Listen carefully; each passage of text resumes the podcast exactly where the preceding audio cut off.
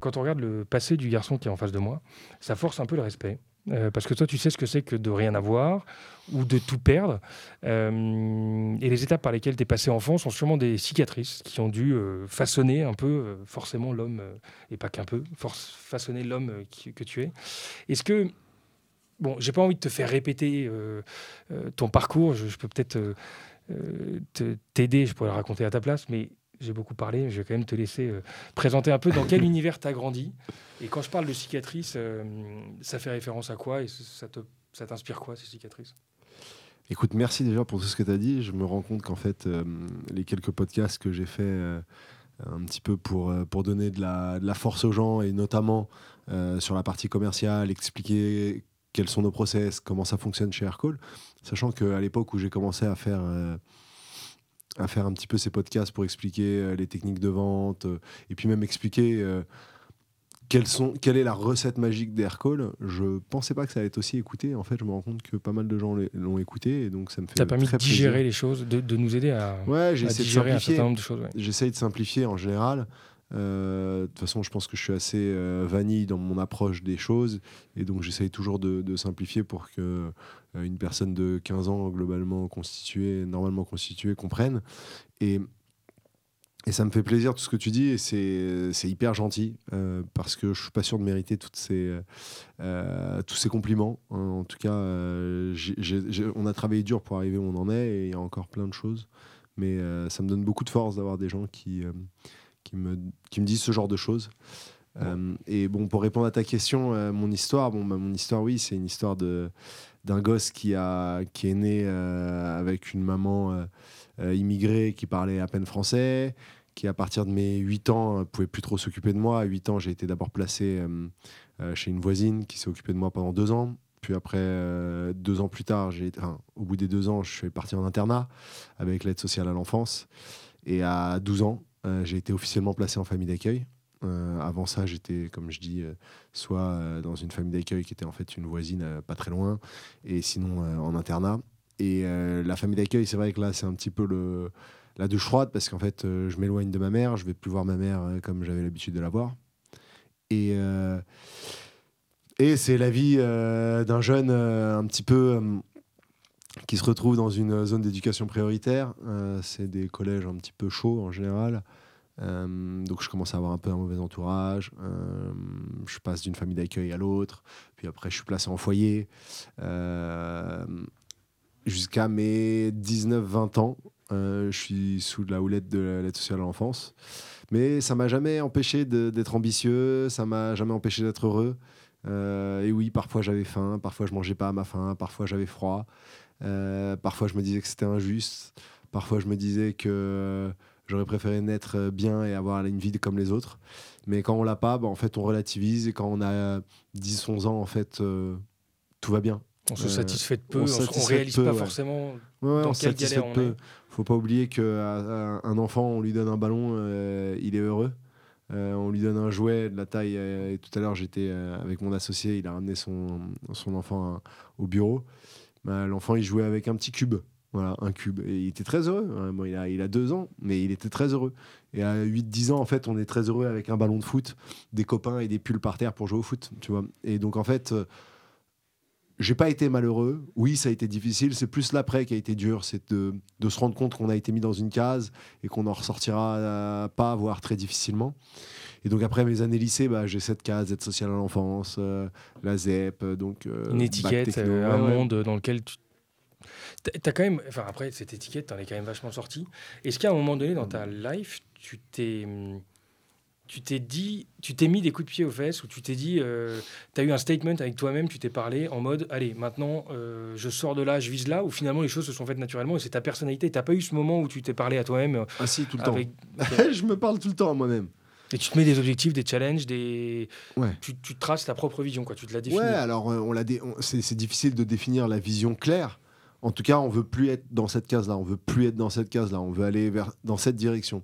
Et, et, ça, c'est vraiment enfin, concrétisé par des discussions avec toi-même ou des. Concrétisé avec des discussions par moi-même, concrétisé aussi par des, euh, euh, par des moments de gêne, par des moments de honte, euh, par des moments où on se dit, OK, en fait, ça va pas du tout.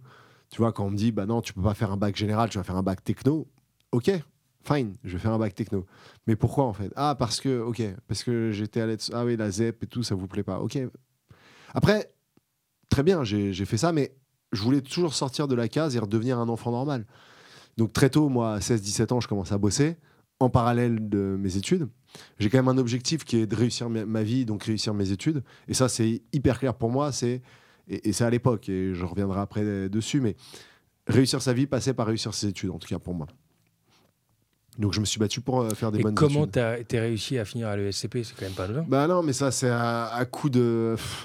À coup d'un petit peu de, de Trafalgar, Euh, c'est euh, je fais, je vais à l'université, je fais une première école de commerce, je fais les, euh, je fais les C'est admissions. ton ambition, quoi. Et après- ouais, c'est mon ambition. Je fais les admissions, je fais les oraux, je fais les écrits, ça se passe bien.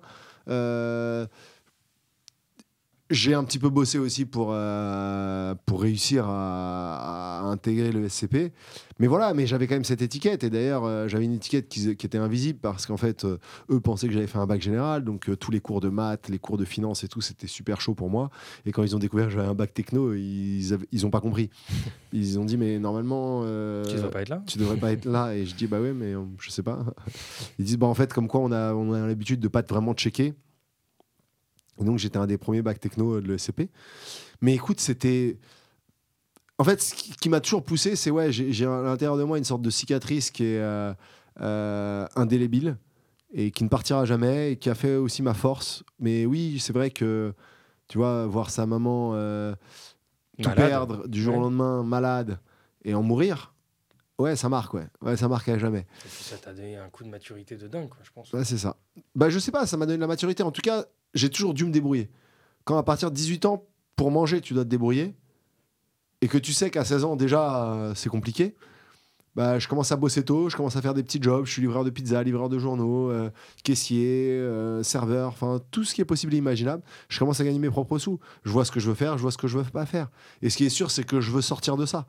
Je veux sortir de, de, de l'étiquette du petit gosse, ah mon pauvre, etc. Non, je veux pas ça. Moi, je veux pas qu'on me plaigne. Je veux réussir par moi-même et je veux, je veux aller en haut. Et pour ça, bah, je me suis donné les moyens. Je me suis donné les moyens en travaillant beaucoup. Alors, pas spécialement à l'école. Euh, j'ai toujours été un élève moyen. Sur le fil. Mais plutôt, ouais, voilà, sur le fil. Le gars qui a 11, 12 et qui passe, quoi. Euh, En revanche, tu t'es donné les moyens de faire du business et très tôt, c'est venu. Euh, je rappelle que tu as quand même gagné. Enfin, un des premiers euh, éléments de lancement pour toi, ça a quand même été de faire des emprunts pour tes études et tu t'es rendu compte qu'une fois que tu avais le cash sur ton compte très rapidement, bah, en fait, tu pouvais en faire autre chose ouais, que tu peux le déployer, faire ce que tu veux. ouais. Et tu es tombé dans une phase où tu as investi euh, euh, dans l'immobilier, dans les chambres de bonne, une, puis deux, puis plusieurs. Tu as contracté plusieurs emprunts et finalement, tu as réussi à te créer une première base en prenant des risques de dingue parce que tu aurais pu tout perdre à ce moment-là si l'immobilier Ouais. s'était pété la gueule, je sais pas quoi. Bref, ça s'est bien passé. Ce sens business que tu as eu très tôt, t'as pas eu de l'inspiration euh, Si, j'ai toujours familiale, l'inspiration. Pas familiale. tu- tu- tu- Je m'inspire de tout le monde. Ouais. Chaque personne qui m'entoure m'inspire. T'as pas eu de père, et ça, c'est aussi impressionnant de se construire. C'est-à-dire que tu dois être un buvard. Tu dois, tu dois apprendre des autres ce que tu n'as peut-être pas eu dans ton cadre familial autour. Et cette envie de, cet apprentissage permanent, Ouais. tu, tu, tu, tu, tu confirmes, tu, tu es toujours en train d'apprendre des autres. Tout le temps. Et j'adore apprendre des gens, j'adore faire des erreurs, j'adore me, euh, me faire envoyer chier. Euh, et tu vois, c'est. Qui t'envoie chier encore aujourd'hui? Mais tout le monde, quand je dis des conneries. Bah, tiens, on peut le mentionner, Amaury, que tu connais, qui m'a plus d'une fois euh, notre remis, CFO, euh, euh, remis en place? Ouais, Enfin, il m'a dit, Joel, là, c'est nul ce que tu fais. Et d'ailleurs, il me l'a- il me l'a déjà dit. Il m'a déjà dit, en revanche, tu as une capacité à absorber les problèmes et à absorber ton entourage et dire, euh, OK, ouais, j'ai fait une connerie. So what, tu vois? Allons à l'étape d'après. Comment je corrige ça?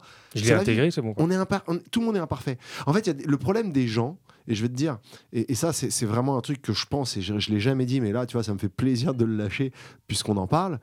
Le problème, la plupart des gens n'évoluent pas parce que ils n'acceptent pas la critique. Moi, j'accepte la critique. Et même, tu l'absorbes. Je l'absorbe, je me remets en cause. Ça m'est déjà arrivé, je peux te dire que ça m'est déjà arrivé. On me balance des trucs à la gueule. Je me rends compte que j'ai fait la connerie. Je vais au chiottes, je me mets de l'eau sur le visage, je me dis putain, waouh. Là, t'as as vraiment décollé. Là, c'est nul ce que tu viens de faire. Allez, tu reviens plus fort et tu mets ça derrière toi et allons à l'étape d'après. En fait, Et tu tu as vois- une envie de bien faire qui est monumentale. Tu as une envie oui. de. limite de. Non, mais je veux bien faire. Tu mais veux c'est bien vrai. faire. Et je fais des conneries. Mais comme tout le monde.